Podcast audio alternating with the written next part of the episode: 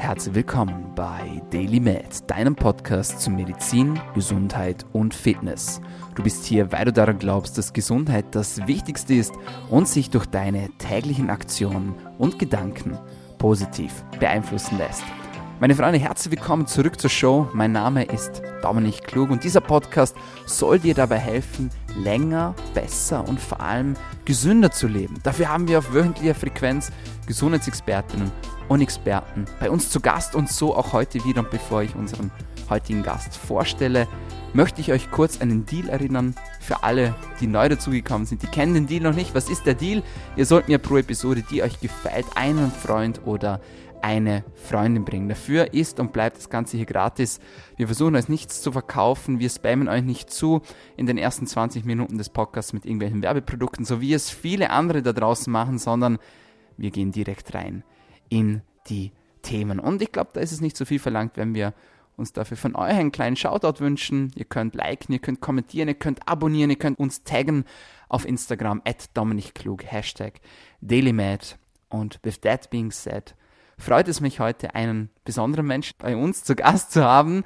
Lang haben wir es versucht, jetzt hat es geklappt und umso mehr freut es mich. Herzlich willkommen bei DailyMed, Max Gotzler. Ja, Dominik, vielen Dank, dass ich da sein darf. Wie du schon gesagt hast, es hat lange gedauert, aber was lange währt, das wird dann oft richtig gut und da glaube ich ganz fest dran. Also danke für die Einladung. Sehr, sehr gerne. Es freut mich unglaublich, dass es heute geklappt hat. Ich bin sehr gespannt auf das Gespräch, denn äh, uns verbindet eine Passion sozusagen, nämlich das Biohacking. Äh, du bist Deutschlands bekanntester, erfolgreichster Biohacker und hast einiges auf die Beine gestellt, hast äh, quasi über Dave Asprey sozusagen das Biohacking auch nach Deutschland gebracht und hilfst vielen Menschen jetzt dadurch besser, gesünder und länger zu leben. Und somit haben wir irgendwie auch die, die gleiche Mission, so ist es, hat es zumindest auf mich gewirkt in der Vorbereitung. Deine Welt ist ganz sicher sehr, sehr spannend, ähm, denn ich liebe es, das Biohacking. Es hat auch meine Welt unglaublich verändert. Das würdest du sagen, was war so das Wichtigste oder das Beste, was sich durch Biohacking in deinem Leben geändert hat? Also auf, um auf ein Wort es vielleicht zu beschränken, wirklich ist äh, die Selbstwahrnehmung. Also sprich, das Biohacking hat mir erlaubt, dadurch, dass es so viele eben Technologien kombiniert mit alten Weisheiten in seinen Körper hineinzuschauen, sich besser zu verstehen, so seine eigenen biologischen Prozesse zu differenzieren, auseinanderzunehmen, zusammenzusetzen. Und äh, dieses Feld, das auch immer weiter wird, also sprich ins Biohacking, am Anfang war es vielleicht ein bisschen Biologie, Ernährungswissenschaft, Fitness äh, und dann kam Quantenphysik, Zen, Buddhismus. So, diese verschiedenen Strömungen haben reingefunden und Leute haben halt probiert, Sachen, die wir vielleicht schon seit Jahrtausenden von Jahren machen, messbar zu machen. Das war genau, finde ich, diese spannende Errungenschaft des Biohackings, dass der Individuelle auf einmal die Möglichkeit hatte oder hat, eben bis jetzt und noch immer mehr, in seinen Körper hineinzuschauen. Zum Beispiel einfach mal auch ein Genprofil erstellen zu lassen, das eben nicht mehr 1000 Euro kostet, sondern unter 100 das äh, eben dir erlaubt, dein Schlafprotokoll mit einem Ring am Finger zu erstellen. So diese Errungenschaften, die kombiniert mit diesen Überlieferungen, mit den alten Weisheiten, mit der neuen Wissenschaft, mit den Studien, mit der medizinischen Arbeit, die du auch voranbringst, Dominik, all das äh, hat mir erlaubt, einfach mich selbst als Menschen besser zu verstehen. Und wenn du mich eben fragst, so was ist das eine, dann ist es genau das, diese Achtsamkeit, diese Selbstwahrnehmung gegenüber mir selbst. Du kommst aus dem Spitzensport, du warst lange Leistungssportler und hast in Amerika Basketball gespielt. Das auch sehr erfolgreich. War das schon so, das habe ich noch nicht ganz rausgehört bei der Recherche, war das schon so, dass du erst durch deine Verletzungen bzw. durch die Herausforderung dann zum Biohacking gekommen bist? Oder war das davor schon in deiner Sportlerkarriere ein Thema? Nee, ich hatte sogar, Dominik, ich war nie wirklich verletzungsanfällig. Also es ist eigentlich ganz spannend, als äh, wir haben im, im Spitzensport immer ja, diverse Sportlertypen. Manche verletzen sich sehr schnell, äh, manche überhaupt nicht. Also ich hatte, was die, die Physis angeht, eigentlich einen sehr robusten Körper und habe da eigentlich recht wenig mitgenommen. Habe so meine Wehwehchen gehabt, wie Knieprobleme oder irgendwie Ellbogensachen. Bei mir war es tatsächlich eher im mentalen Bereich.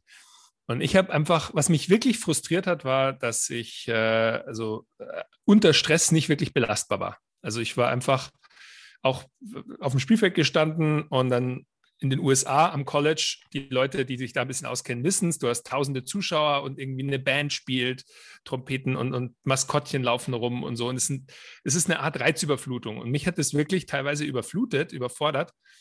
Und ich weiß noch, in einem meiner ersten Spiele an, in, der, in der NCAA Division One, ich hatte einen Breakaway, was bedeutet, also ich war eigentlich alleine auf dem Weg zum gegnerischen Korb äh, und hatte den Ball und im Training hätte ich den locker gestopft, also gedankt, hochgesprungen und so. Und mir sind echt die, die Füße fast weggerutscht. Also ich habe den äh, einfach nicht die, die Energie bekommen, konnte nicht mehr hochspringen und habe den Layup äh, versaut. Und das waren einfach so Momente, wo ich gemerkt habe, hey, irgendwas also blockiert da. Also ich bin da irgendwie nicht so belastbar. Und eigentlich war es diese mentale Stufe, dieses Level, das ich erhöhen wollte und was mich eigentlich dann dazu gebracht hat, Sachen zu beobachten an mir und, und zu schauen, was sich verbessert. Und gleichzeitig fand ich es unglaublich spannend, was man mit Messungen bereits gemacht hat. Also CrossFit, ich war ja zwischen 2004 und 2008 in den USA und da kam eben so CrossFit und Functional Fitness und so die ersten Tracker, Fitbit und ähm, Jawbone war damals groß im Trend. Die kamen auf und wir hatten einen Physio, einen Fitnesstherapeuten, der uns schon äh, mittels Excel-Spreadsheets eigentlich beobachtet hat. Also sprich einfach Maximalkraft, Antrittsgeschwindigkeit, verschiedene Parameter getrackt und die dann korreliert mit auch Leistungen in der Saison. Und diesen Aspekt fand ich dann zusätzlich so spannend. Also es kamen zwei Punkte zusammen. Zum einen irgendwie dieses Interesse, wie kann ich meine mentale Leistungsfähigkeit steigern?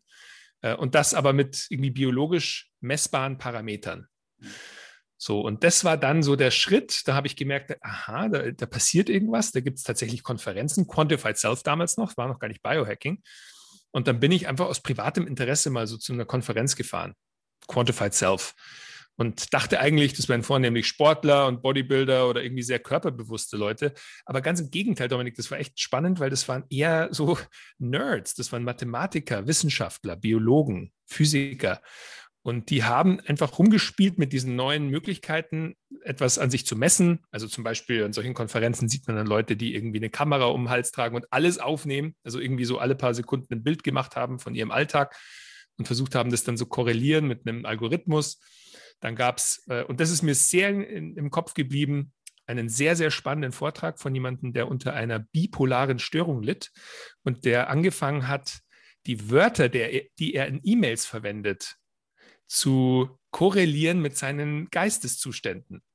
Also welche Worte verwendet er, wenn er in einer Depression steckt und welche, wenn er manisch ist.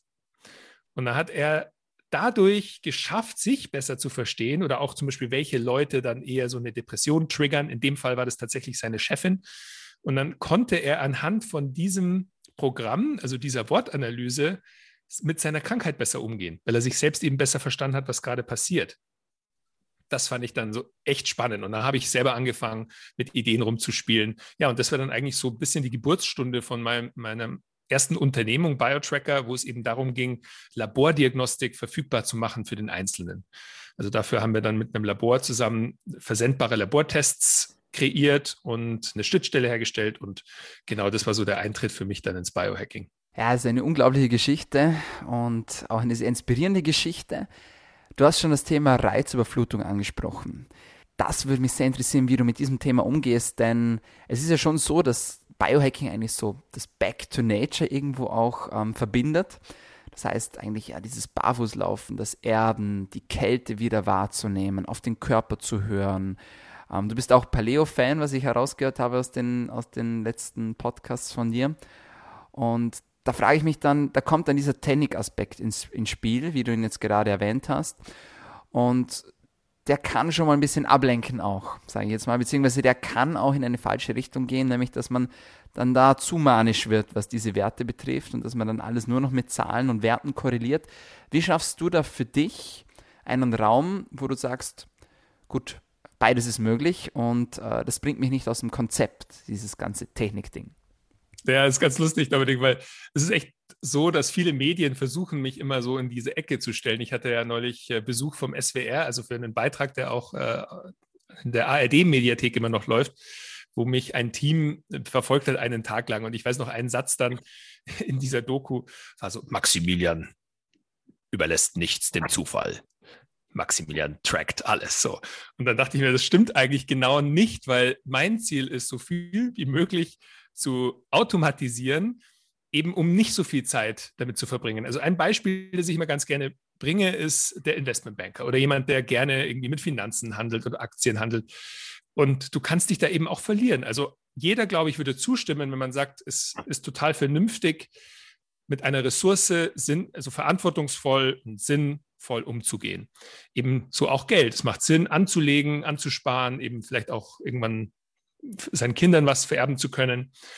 Und da würde, glaube ich, jeder d'accord gehen. Allerdings, wenn eben jemand dann so Uli Hoeneß-Style im Fußballstadion sitzt und irgendwie alle zwei Sekunden die Aktienkurse checkt, dann wird es irgendwann zum Problem, zur Obsession, zur Besessenheit. Und wie du auch im Intro so schön gesagt hast, auch Gesundheit sehe ich eben als Ressource. Und Gesundheit zu nehmen und sich zu kümmern, eben lange gesund, schmerzfrei, leistungsfähig zu bleiben, ist komplett sinnvoll. Allerdings eben, man kann auch bei der Optimierung dieser Ressource sich ein bisschen verlieren. Und das sind dann die, da würde ich sagen, ja, stark eher narzisstisch äh, Persönlichkeitstypen, die dann wirklich nur noch um sich selbst drehen und nur noch versuchen, irgendwas zu optimieren und dann ähm, vergessen auch ein bisschen sich diese andere Komponente, dieses sich gehen lassen, diese Entspannung, dieses Verlangsamen, auch eine Verlangsamung kann letztendlich eine Optimierung sein, ähm, dieses zu kultivieren. Und ich glaube, das ist genau wie dieses Yin und Yang. Man muss schauen, dass man bei diesem Ganzen sich selbst optimieren und noch mehr aus sich rausholen, diesen Gegenpol, diese Entspannungs-, Regenerations-, Loslassen-Phase nicht zu kurz kommen lässt.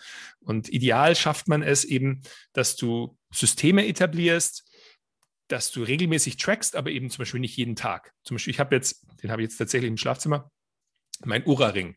Den trage ich zwar nachts, aber ich, ich checke die Werte nicht mehr jeden Tag. Wenn ich ein Experiment fahre, dann kann es sein, dass ich sie mal über einen Monat oder so dann wirklich regelmäßig checke. Aber ich schaue einfach, dass ich irgendwie Daten sammle. Wenn ich sie anschauen will, kann ich sie anschauen. Aber ich bin nicht mehr gezwungen, jeden Tag reinzuschauen, sondern ich weiß, die Systeme laufen.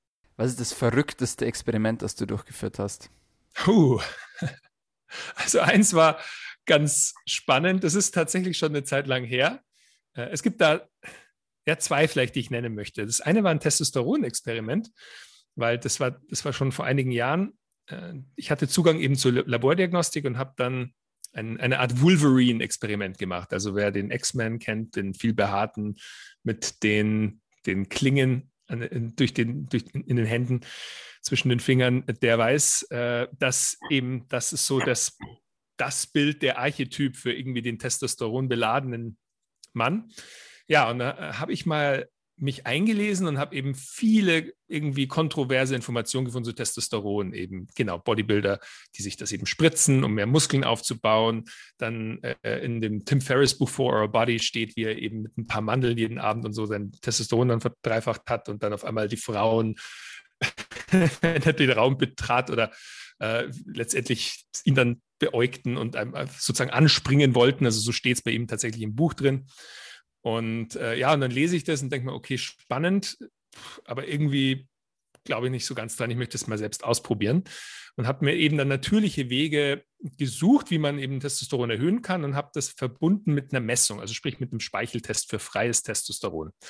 Und habe dann einfach mal beobachtet, wenn ich zum Beispiel abends ein Steak und zwei Eier esse, eben viel Fett, Cholesterin, woraus dann letztendlich über Nacht Testosteron gebildet wird, ist es wirklich so, dass am Morgen dann mein freies Testosteron im Speichel enorm erhöht ist. Und äh, ja, und dann muss ich echt sagen, also ich habe eine einzige Sache herausgefunden, die wirklich mein morgendliches Testosteron dann enorm gesteigert hat. Und das war eigentlich eine richtig gute Mütze Schlaf. Also sprich, äh, wenn ich entspannt war, das höchste Testosteronlevel, das ich jemals gemessen habe, war tatsächlich im Urlaub in Italien, in der Toskana, wo ich entspannt war, keine Arbeit hatte, gut gegessen hatte am Abend zuvor, früh ins Bett bin, irgendwie acht Stunden, achteinhalb Stunden durchgeschlafen habe. Und da war es wirklich irgendwie dann wirklich dreimal so hoch wie normal. Allerdings mit den ganzen Ernährungssachen habe ich echt, also zumindest kurzfristig, wenig geschafft. Also ich denke wirklich, dass für mich das Takeaway war ähm, eben wieder, wie wir gesagt haben, so Anspannung, Entspannung, Anspannung, Entspannung. Also wenn du es irgendwie schaffst, auch wenn du viel Fitness machst, wenn du viel Krafttraining machst, eben diese Entspannungsphase zu haben. Ich glaube, das ist dann auch ganz wichtig. Ja, und da, da kam dann auch so dieses legendäre Bild raus, wo ein, ein äh, Fotograf dann von mir so ein Bild gemacht hat, wo ich da irgendwie dastehe und mir dann Klingen eben hingezaubert hat. Äh, das findet sich dann auch im ersten Buch, äh, wo ich der Wolverine war. Aber das war echt ein Experiment, das hat dann auch viel Aufmerksamkeit bekommen, das hat mir dann viel Presse auch verschafft damals und darauf werde ich immer noch hin und wieder mal angeschrieben. Also das war eins. Darf ich noch ein zweites nennen, Dominik? Ja. Weil das war äh, auch ein, äh, eine spannende Sache, beziehungsweise es war weniger ein, äh, ein Experiment, das ich selbst gemacht habe, aber eine, eine unglaubliche Erfahrung und zwar Neurofeedback. Hast du schon äh, Erfahrungen mit Neurofeedback-Training gemacht? Hm, wir hatten gerade den Philipp Heiler zu Gast im Podcast äh, vom Brainboost. Von dem her, also die Hörerinnen und Hörer sind bewandt mit dem Thema. Ach toll, ja, also Philipp, ganz toller Typ, war ja auch Aussteller beim Flowfest bei uns äh, mit der Firma Brainboost. Und genau, wo, wo wir zum Beispiel mit Hirnwellen eben Carrera-Autos gefahren sind. Also ganz coole Sachen. Und ich hatte allerdings eben nicht beim Philipp, sondern bei Dr. James Hart im Biocybernaut Institute. Vielleicht hast du auch schon mal gehört von dem 40 Years of Zen. Äh, das ist so ein Programm, wo du also so ein bisschen, das ist der Marketing-Spruch, innerhalb einer Woche, also von sieben Tagen Neurofeedback-Training, äh, in die Hirnwellenregionen kommst von einem Mönch, der über 40 Jahre meditiert. Also deswegen 40 Years of Zen oder auch Seven Days to Zen. Und ich war sehr skeptisch dem gegenüber, weil das ist äh, ein extrem hochpreisiges Programm, kostet die Woche, fängt an bei irgendwie 20.000 Euro. Ähm, und der Erfinder, der kam zu unserem Event, zum Flowfest. Und dann hat er mir angeboten, weil ich gesagt habe, also ich kann mir das nicht leisten, er sponsert mich. Also er würde mich gerne mal einladen, dass ich das mal machen darf. Äh, bei, Im Allgäu hat er ein Center mit fünf Kammern, Neurofeedback-Kammern. Und ich soll doch mal hinkommen und dann das Programm machen. Und wenn es mir gefällt, kann ich ja vielleicht jemand empfehlen oder so. Und dann, äh, aber es war auch keine, also bis heute ist es keine Unterschrift. Es ist einfach, hat mir wirklich einfach gesagt, probier es aus, ohne irgendwelche Verpflichtungen. Ja, und dann bin ich dahin und dann wird ja erstmal der Kopf abgemessen, also die, wo die äh, Cortices sich befinden, die, die Frontallappen, Temporallappen, also die verschiedenen Hirnregionen. Und dann werden da Elektroden angebracht. Und dann sitzt du in einem Zimmer und hörst über fünf Lautsprecher dein Gehirn eine Art Konzert spielen. Es ist dann so und sprich, äh, die Frontallappen, Temporallappen, Occipitallappen, die haben alle in, unterschiedliche Instrumente bekommen. Das heißt eben, wenn die Alpha-Aktivität vorne im Hirn zunahm, dann sind die Streicher lauter geworden. Wenn hinten im Occipitallappen dann auf einmal die Bläser. Und sprich, du hast dann wirklich so eine Art Musik gemacht mit deinem Hirnwellen. Ja, und dann hat man erstmal rumexperimentiert und hast da gelernt, wie man es lauter macht und leiser macht, also mehr in diesen Alpha-Zustand eben kommt. Und dann die wichtigste Übung während dieser einen Woche Zen-Training, das ist ganz spannend, Dominik, weil ich fragen viele, ich werde jetzt auf deinen Podcast verweisen in Zukunft, wenn, wenn Leute mich fragen, wie das war, weil ähm, das beschreibe ich noch nicht so oft, habe ich noch nicht so oft äh, beschrieben. Der, eine, eines der wichtigsten Übungen während des Programms ist die Selbstvergebung. Oder generell die Vergebung. Und zwar, die Theorie ist folgende, im Alpha-Zustand sind deine Hirnwellen ein bisschen langsamer, als wenn wir jetzt zum Beispiel sprechen. Jetzt sind wir wahrscheinlich in so einem Beta-Zustand. Und im Alpha-Zustand assoziiert man auch ähm, Gefühle wie, also sehr positive Gefühle wie Dankbarkeit, Liebe, Verliebtsein, Wohlwollen, ähm, Akzeptanz, so Fürsorge. Das sind alles so Sachen, die, die, die finden oft im Alpha-Zustand statt, jetzt ganz vereinfacht gesagt. Unter anderem auch Vergebung. Und was bedeutet Vergebung im Psychologischen? Ist es ein Ablassen eines emotionalen Ballasts. Also irgendetwas, es hat nichts mit der anderen Person zu tun, es bedeutet auch nicht ver, äh, also irgendwas vergessen oder entschuldigen, sondern Vergebung im psychologischen Sinne, so definiere ich es jetzt hier einmal, ist einfach ein Ablassen eines emotionalen Ballasts für dich. Also sprich ein, eine Befreiung. Und dann während des Alpha-Trainings erarbeitet man auch über Tests, also da werden dann verschiedene auch Lügendetektor-Tests tatsächlich gemacht, äh, mit denen der Doktor dich dann konfrontiert, äh, wo es eben darum ging, welche Gefühle herrschen in dir, die du vielleicht sogar leugnest. Also sprich, bei mir war es zum Beispiel eine Art Gequältheit. Er hat immer gesagt, irgendwas, Max, quält dich, irgendwas. Und ich sage immer, nein, mich quält nichts. Und er sagt, schau, allein jetzt, du wirst schon aggressiv. Man merkt, also da ist irgendein Schutzschild. Und, und das war wirklich so. Also ich war dann so fast sauer. So, nein, ich, ich spüre das einfach nicht. Und sagte, ha, da müssen wir jetzt reingehen. Und tatsächlich kam dann so eine alte Traumageschichte aus mit einer Ex-Freundin äh, und die mich immer noch sehr stark belastet hat, die ich so verdrängt hatte. Und wo ich dann wirklich einmal auch total in Tränen ausgebrochen bin während des Programms. Und dann hat er gesagt, gut, jetzt hast du was zu vergeben. Und zwar äh, zuallererst natürlich auch den, den irgendwie betroffenen Personen, aber zuallererst dir selbst. Und dann durchläuft man so einen Prozess, dass du eben über das Neurofeedback in einen Alpha-Zustand kommst und dann versuchst wirklich dieses Dankbarkeitsgefühl erstmal hervorzuholen, dass du das, dass es etwas war, wodurch du was gelernt hast. Also dankbar, dass du jetzt eigentlich eine nicht so tolle Erfahrung machen konntest. Und dadurch dann in die Vergebung, dass du sagst, ich kann es jetzt gehen lassen und es akzeptieren und allen beteiligten Personen einfach sie eigentlich sozusagen für mich freisprechen. Und äh, das war so unglaublich, Dominik. Also wirklich nach dem Programm bin ich fast geschwebt da rausgefahren. Also ich, ich habe mich so leicht gefühlt wie selten. Und ich hatte dann schon so ein bisschen die Sorge, okay, was passiert jetzt so nach ein paar Wochen, wenn das wieder so ein bisschen äh, irgendwie vergangen ist. Aber ich muss sagen, bis heute, also es schwächt sich dann schon ein bisschen ab auch weil es eben so intensiv ist. Und nur noch mal, um den Kontext zu geben, also es ist wirklich sieben Tage in Folge, etwa 13 Stunden, die man da entweder in der Kammer oder eben in Gesprächen mit dem Doktor und es waren noch zwei andere Leute mit mir dabei, also wir waren so eine kleine Gruppe von dann drei Leuten plus dem Betreuer, äh, durchmacht. Und also da war ich wirklich extrem fasziniert von zum einen den Möglichkeiten äh, des Neurofeedbacks, das ist einfach äh, eigentlich diesen natürlichen Meditations- und Vergebungsprozess beschleunigen und unterstützen kann.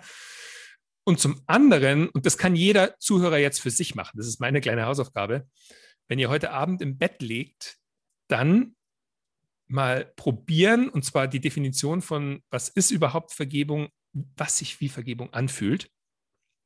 Äh, nehmt irgendetwas, wofür ihr gesagt oh, heute habe ich schon wieder, ich war faul. Ich habe irgendwie meinen Aufgaben nicht gemacht oder oh, ich habe vergessen, die Person anzurufen oder oh, ich habe den Podcast äh, verpasst mit dem lieben Dominik, zum Beispiel wie letztes Mal, als äh, äh, ich einfach ja, mich da extrem schuldig gefühlt habe. Und wenn man dann dieses Schuldgefühl hat, dann erstmal so ein bisschen das Schuldgefühl nochmal hervorkommen lassen, das Spüren wirklich, das ist wichtig.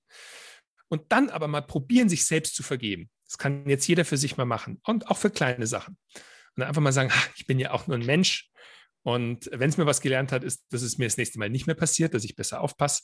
Versuchen, positive Dinge an dieser Erfahrung zu finden und dann wirklich, und das sagt der Dr. Hart dann immer, in diesem Gefühl dann der Dankbarkeit, der Vergebung eine Weile baden. Und da einfach mal beobachten, was passiert. Und ich kann jedem versprechen, wenn ihr das heute Abend macht, dann werdet ihr ein bisschen leichter morgen aufwachen. Ja, jetzt habe ich viel geredet, Dominik, aber danke für die Möglichkeiten, die Zeit. Das ist eine Antwort, die ich jetzt nicht erwartet habe, ehrlich gesagt, aber ich bin ganz froh, dass es du ehrlich so gesagt hast, denn die meisten Menschen denken, wenn sie zum ersten Mal das Thema Biohacking hören oder den Begriff hören, ja, da geht es irgendwie darum, dass man sich irgendwelche Chips implantiert oder keine Ahnung was. Kann man ja mittlerweile auch machen, ist ja kein Problem. Aber es geht halt schon auch um viel mehr. Und es geht halt auch und vor allem auch um diese mentale Ebene, um diese psychische Ebene, die meiner Meinung nach die wichtigste Säule der Gesundheit ist. Und die sogar einem erfahrenen Biohacker wie dir jetzt noch weiterhelfen kann und ja, vielleicht auch was lösen kann und dir helfen kann, dass du da Ballast abwerfen kannst, sage ich jetzt mal. Von dem her bin ich sehr froh, dass du das geteilt hast. Apropos ähm, Hilfe holen, ich betreue Menschen in individuellen 1 zu 1 Coachings, um ihnen zu mehr Gesundheit zu verhelfen. Und was ich dann immer bemerke ist, und da gibt es ja dieses Sprichwort, eigenes Handwerk leidet Not, wenn es einem dann selbst plötzlich nicht gut geht oder wenn man selbst irgendwo ansteht, dann wird es meistens kompliziert. Und ich bin dann schon jemand, der das gecheckt hat und ich hole mir dann auch Hilfe und habe da auch Mentoren, Gott sei Dank, und Coaches, äh, sehr gute Health Coaches auch, die mir da weiterhelfen können. Wie ist es bei dir? Kannst du dich selbst auch dann optimieren, wenn es irgendwo zu einer Herausforderung kommt? Oder ist es dann schon so, wie jetzt in diesem Beispiel, das du gerade gesagt hast, dass du da auch gerne Hilfe von außen annimmst und dich dann auch fallen lässt? Doch, bei mir ist es ganz genauso wie bei dir auch, Dominik. Also ich, äh, ich gebe gerne viel weiter und hole auch Leute ab, da wo sie sind oder gebe ihnen auch viel von meinen Erfahrungen und versuche sie da irgendwie rauszuholen. Aber gleichzeitig passiert mir genau das. Ich sage immer selbst, ich bin eigentlich mein bester Kunde. Weil auch bei ganz einfachen Sachen, also auch mal ich schlafe irgendwie von Netflix ein oder vergesse mein Handy äh, nicht mit ins Schlafzimmer zu nehmen und scroll dann irgendwie noch Instagram runter und denke mir dann, ach, bin ich eigentlich blöd? So, äh, und am nächsten Mal. Und das sind jetzt die kleinen Dinge, aber auch bei großen Sachen, also irgendwie Lebensentscheidungen oder auch Beziehungsthemen, das ist bei mir auch so ein Riesenthema. Ähm, da allein heute Morgen, also habe ich auch wieder einen Kumpel angerufen, einen so meiner, meiner engsten Freunde und bespreche einfach so ein paar Sachen. Und ich denke, das ist so wichtig, äh, vielleicht auch noch mal ganz kurz, warum das so wichtig ist, weil ein, ich habe mal einen Psychiater getroffen, der David Rabin, der unter anderem mit äh, tatsächlich auch Psychedelika therapiert, also ein, ein wirklicher Psychotherapeut und Psychiater und der auch mit, der hat ein Gerät entwickelt, auch das vibriert, dass Kinder zum Beispiel die, die Angstzustände haben, am Fußgelenk tragen und das über Vibrationen dann die, diese Angst ähm, herunter re regulieren kann. Und der meinte auch zu mir, ich meinte einmal zu ihm, weil er eben zum einen mit Psychedelika arbeitet und mit technologischen Geräten. David, was ist denn so für dich als Psychiater so das Nummer eins Ding, was wirklich funktioniert, wenn du mit eben traumatisierten Leuten arbeitest oder wirklich eben Menschen, die Probleme haben. Und da meinte er, Max, immer noch, das Wichtigste ist Gesprächstherapie. Also, ist, dass die Leute über ihre eigenen Probleme in ihrem Leben sprechen können. Sich selbst einfach mal dabei zuhören, wenn Sie einem anderen Menschen etwas erzählen über sich. Und zwar ehrlich, authentisch und offen. Und genauso ist es bei mir auch. Also ich probiere das auch wirklich zu kultivieren, dass ich äh, auch Dinge, die mir vielleicht mal peinlich sind oder die, wo ich nicht so gut wegkomme, da probieren mit meinem engsten Umfeld wirklich da ehrlich zu sein.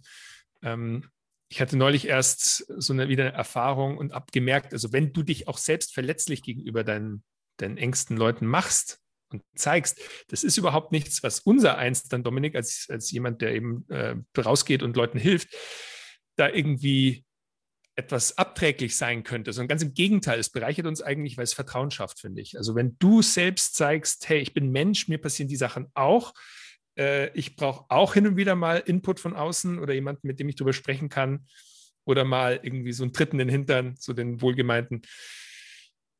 Das macht dich nur umso ich finde, nahbarer, vertrauensvoller und so. Und, und das habe ich gemerkt. Ich finde auch spannend, auch in meinem Podcast, ähm, eigentlich das beste Feedback kriege ich für Dinge, wo ich über Sachen spreche, wo ich am Anfang dachte, oh Gott, das darf ich gar nicht teilen. So, da komme ich ja nicht so gut dabei weg.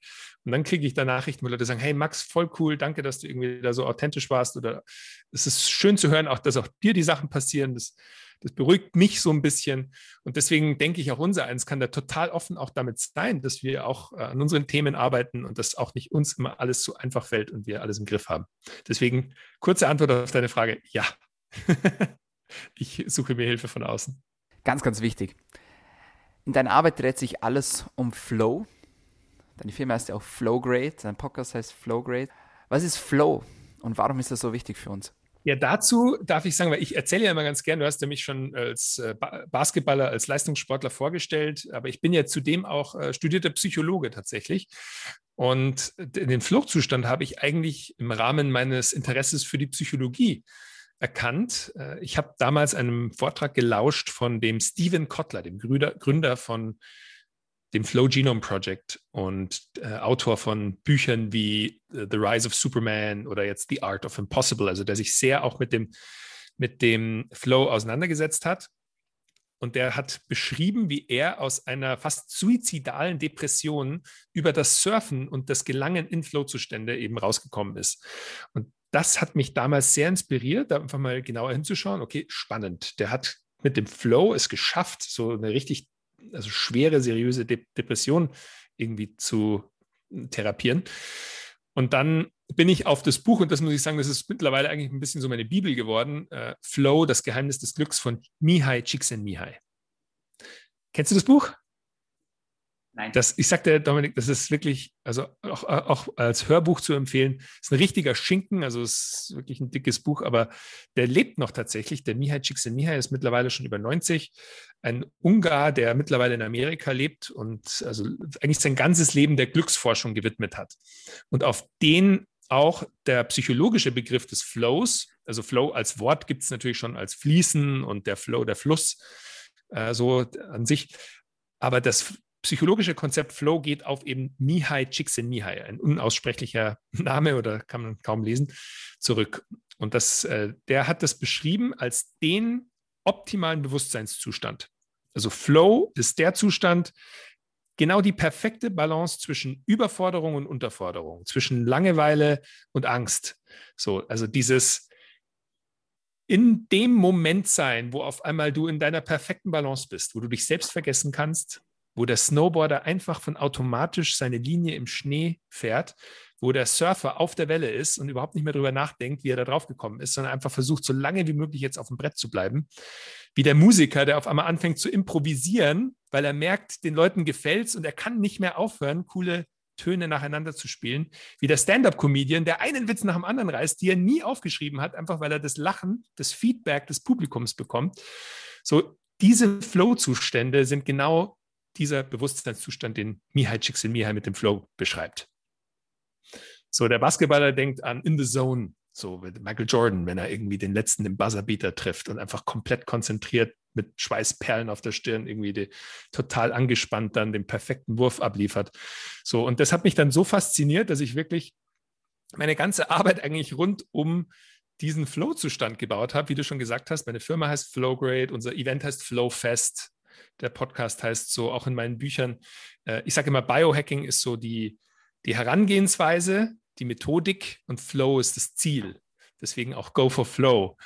Und äh, dann dachte ich, na, äh, eine Studie, die mich dann eben auch dazu gebracht hat, so einfach das mehr zu kultivieren und weiterzugeben, ist eine, wo Csikszentmihalyi beobachtet hat, dass Menschen, die mehr im Flow sind, generell eine höhere Lebenszufriedenheit haben. Und äh, wie hat er das beobachtet? Er hat Kinder beobachtet, äh, alle zwei Jahre lang bis ins Erwachsenenalter und hat denen einen äh, Tracker gegeben, wo sie achtmal am Tag gefragt wurden, das, was du gerade tust, fühlt sich das an wie? Und dann gab es vier Optionen, wie Arbeit, wie Spiel, wie Arbeit und Spiel oder weder noch.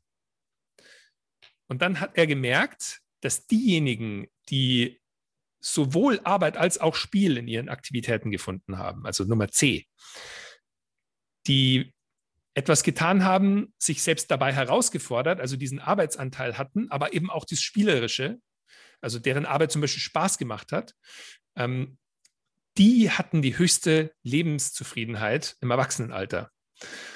Und das hat mich dann eben gedacht, ja, voll logisch, macht ja, macht ja total Sinn. Bloß wie schafft man das? Und er sagt auch im Buch, ja, es, ist, es gibt halt nicht wirklich so den Plan. Man kann die Voraussetzungen schaffen. Und eigentlich, das ist, glaube ich, auch unser eins, Dominik, du und ich, was wir machen, wir versuchen, Leuten zu helfen, die Voraussetzungen zu schaffen. Also, dass sie gesund sind, dass sie viel Energie haben, dass die Botenstoffe die richtigen sind, dass die Hormone im Gleichgewicht sind, dass sie schmerzfrei sind.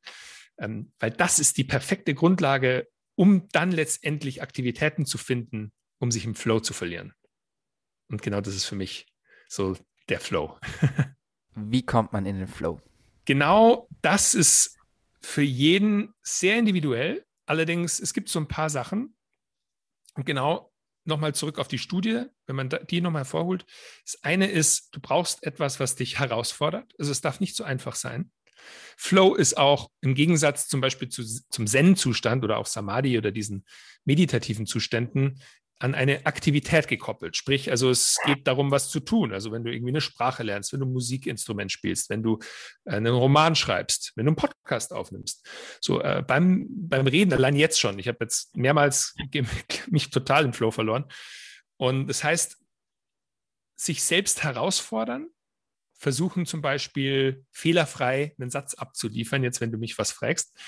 Ähm, und gleichzeitig dieses Kreative, dieses Spielerische zu behalten.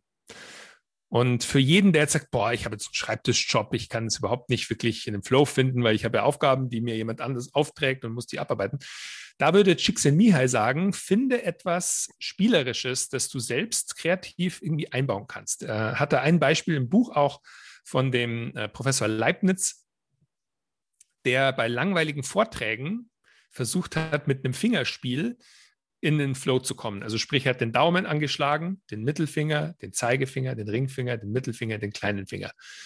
Also wie so eine Art Tonleiter, eben so eine, so eine Terztonleiter beim Klavier.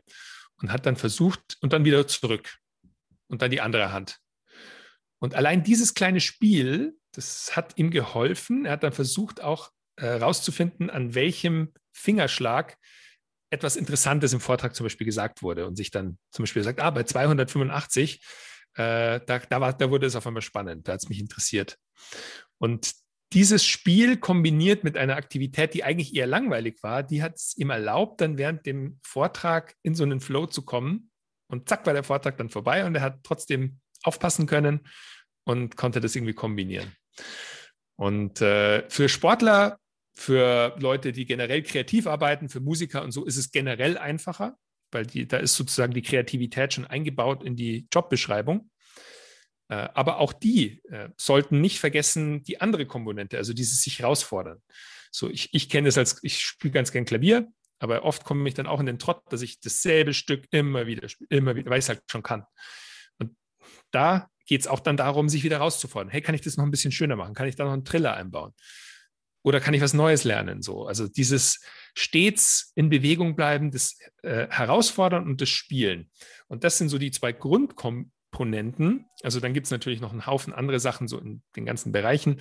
Äh, aber das, sage ich mal, wenn man das schon mal etabliert, das äh, auch biologisch wird es dazu führen, dass du mehr in diese Alpha-Zustände kommst, in vielleicht sogar Alpha-Theta. Dann Alpha-Theta ist dann so wirklich der ganz tiefe meditative Flow-Zustand und dann auch die richtigen Botenstoffe produzierst. Also eben Dopamin. Dopamin ist so, zeigt dir, hey, du bist auf einem guten Weg, so Motivation äh, und dann letztendlich auch Endorphine und Anandamid, ein Endokannabinoid und äh, Serotonin. Und dann kommt langsam dieser Cocktail von fast ganz alleine. Also da brauchst du dann gar nicht mehr diese ganzen Substanzen, die es auch gibt. Aber ich sag mal, diese Herausforderung und Spiel, das will ich mal heute mitgeben. Hochinteressant. Jetzt hast du schon äh, die Cannabinoide angesprochen spätestens jetzt wird jeder sagen, ja, dann kann ich das aber sicher auch supplementieren, diesen Flow-Zustand, oder? Und da würde mich jetzt schon interessieren, was ist da dein Take dazu? Ich bin mir sicher, du hast auch mit verschiedenen Ernährungsformen experimentiert. Welche Ernährungsform hilft dir am ehesten in den Flow-Zustand zu gelangen und welche Supplements unterstützen dich dabei? Ja, gerne, ja. Es gibt, ich habe auch ein Buch, tatsächlich so eine Abkürzung in den Flow. Äh, das weil du hast tatsächlich die Botenstoffe natürlich, die der Körper zwar auch alleine produzieren kann, die in diversen Substanzen, Nahrungsergänzungsmitteln und äh, Lebensmitteln auch vorhanden. Und ein super Weg, äh, zum Beispiel, das ist ein Drei-Stufen-Modell, das ist ganz einfach, das ist eine, ein Kaffee, ein bisschen CBD-Öl und ein Morgenlauf. Und zwar, äh, die Reihenfolge ist folgendes, erst Morgenlauf, dann Kaffee, dann CBD-Öl. Der Morgenlauf führt dazu, dass eben du den präfrontalen Kortex ein bisschen abschaltest, dass der Stoffwechsel in Gang kommt, dass du eben so ein bisschen in dieses, dieses Momentum eigentlich aufbaust. Der Kaffee ist ein Dopaminfördermittel, also einfach du, du holst dir Dopamin über, über das Koffein und das CBD fördert äh, die Ausschüttung von Anandamid, was also Endokannabinoid, das letztendlich das laterale Denken fördert, also die Mustererkennung. Und äh, diese Kombination aus eben dem Morgenlauf, also sprich den anatomischen Aspekt, dann den neurochemischen mit dem Dopamin und dann noch dem Anandamid führt eben dazu, dass du diese, diesen motivierten, aber eben leicht entspannten, kreativen Zustand erreichst. Also das ist ein ganz einfacher Weg. Dann gibt es noch ein paar andere Sachen. Äh, eine Sache, die wirklich hochspannend ist, äh, ist äh, Stickoxid. Und zum Beispiel ein Lebensmittel, das reich ist an Stickoxid, ist rote Beete. Und da gibt es diese Erzählung aus von den 2012 Olympischen Spielen in London, ähm, die mir mal von einem Sportler beschrieben wurden als die Purple Olympics, weil so viele Sportler darauf kamen, dass rote Beete-Extrakt ihnen dabei helfen kann, die Gefäße zu weiten und schneller in diesen Flow-Zustand zu kommen. Also sprich, was Stickoxid macht, es weitet die Gefäße, es fördert den Stoffwechsel. Es ist ja eben zum Beispiel auch ein äh, Libido förderndes äh, Lebensmittel, rote Beete, sagt man, also ein Aphrodisiakum. Und dadurch gelangst du schneller in diese die, die Zustände. Also rote Beete-Extrakt äh, ist zum Beispiel auch so ein Lebensmittel, das ganz gut funktioniert. Ähm, dann andere, also eine Methode, das hat jetzt weniger, ist, ist kein Nahrungsergänzungsmittel oder, oder, Lebensmittel, aber Kälte beschreibt sogar auch schon die, die Flow-Forschung, dass ein Sprung ins Eisbad oder unter die kalte Dusche bereits eben dazu führt, dass der Körper ja in eine Art Schock, Schockzustand kommt, wo er sagt, oh, okay, es ist kalt, ich muss mich jetzt komplett darauf konzentrieren, dass eben die Organe warm bleiben, dass ich eben äh, Botenstoffe ausschütte, um mich wieder aufzuwärmen. Und das eben dazu führt, dass du auf einmal dein Rundherum vergisst, deine Alltagssorgen und dich wirklich auf das Wichtige, also auf deine Wahrnehmung im Körper konzentrierst und deine Atmung zum Beispiel. Also was man machen kann, wirklich um Flow jeden Morgen ein bisschen zu erleben, ist unter die kalte Dusche stellen und einfach mal wirklich versuchen, wo der Körper versucht, schnell zu atmen, so diesen Atem bewusst runterzufahren, so. Und dieser Fokus auf den Atem in Kombination mit dem Stressor, mit dem kalten Wasser, das ist schon ein starker Flow-Trigger. Ähm, dann natürlich, äh, was ich ja auch schon beschrieben habe, gibt es auch Technologien. Es gibt eben Neurofeedback, das die Meditation unterstützen kann und dadurch dich in derartige Bewusstseinszustände bringen kann. Und wenn du nochmal, weil du eine Ernährungsweise, und damit möchte ich dann äh, sozusagen die Frage auch noch abschließen, weil ich weiß, Dominik, ich bin da immer äh, und nicht zu bremsen manchmal, wenn du mir die, die Tür öffnest.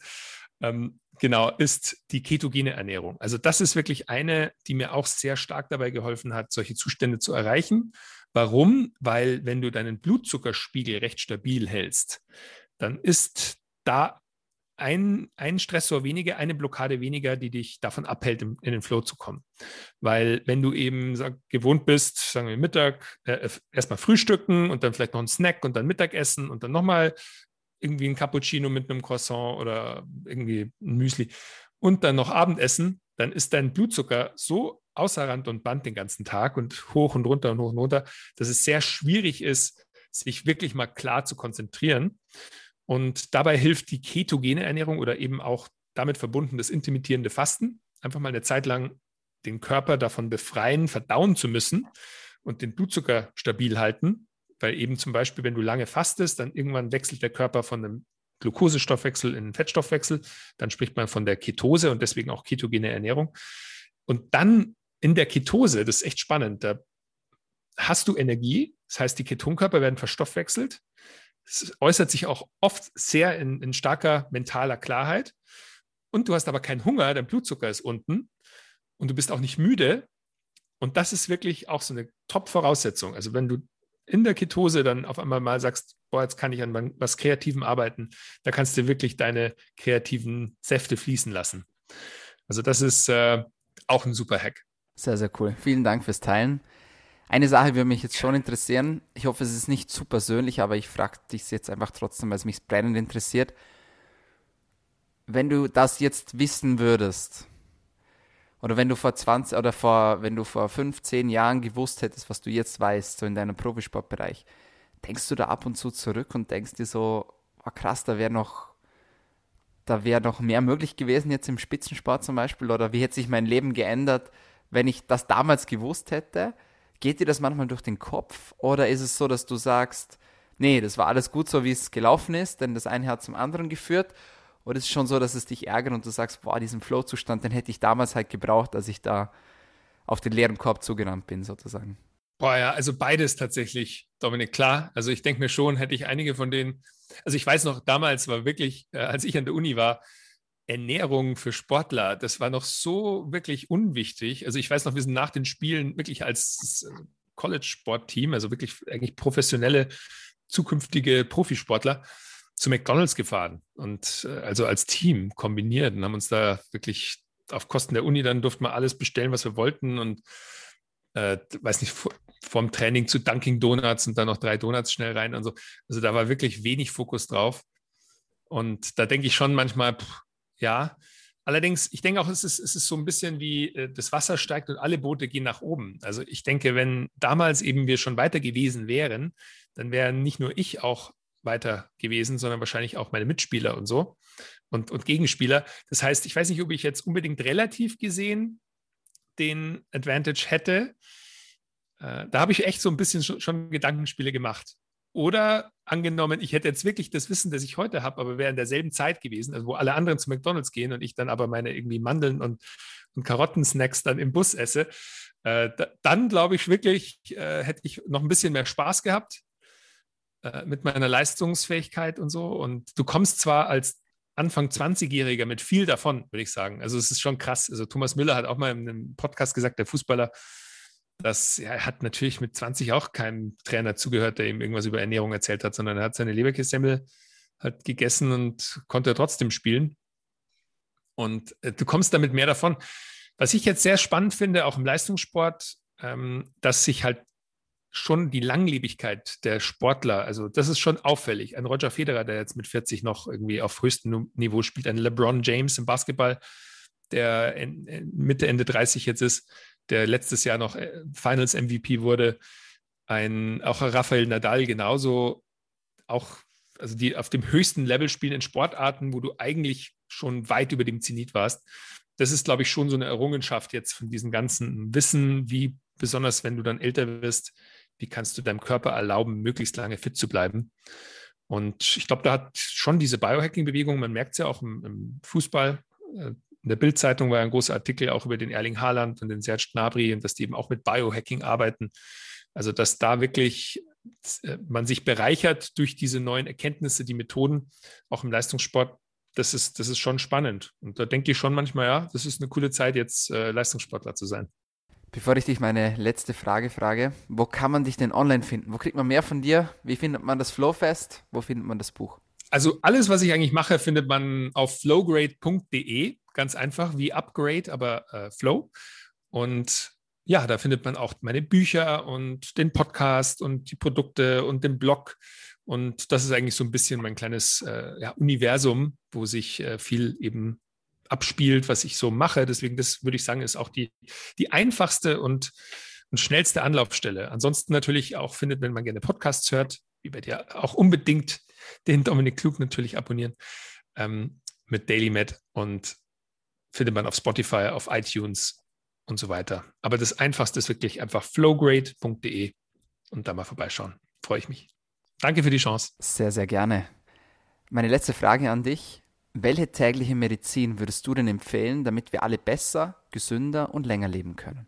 Ich hoffe, du hattest es noch nicht so oft, diesen Tipp, aber natürliches Sonnenlicht. Also ich finde, das ist wirklich für mich, ich versuche wirklich jeden Tag zwei Stunden im normalen Tageslicht zu sein. Und zwar nicht nur, wenn die, wenn die Sonne scheint, sondern auch wenn sie nicht scheint. Einfach die Lichtfrequenzen aufnehmen, weil es hat so viel Gutes. Zum einen, du bist draußen, das heißt, du hast auch erhöht den den, das Vorhandensein der frischen Luft.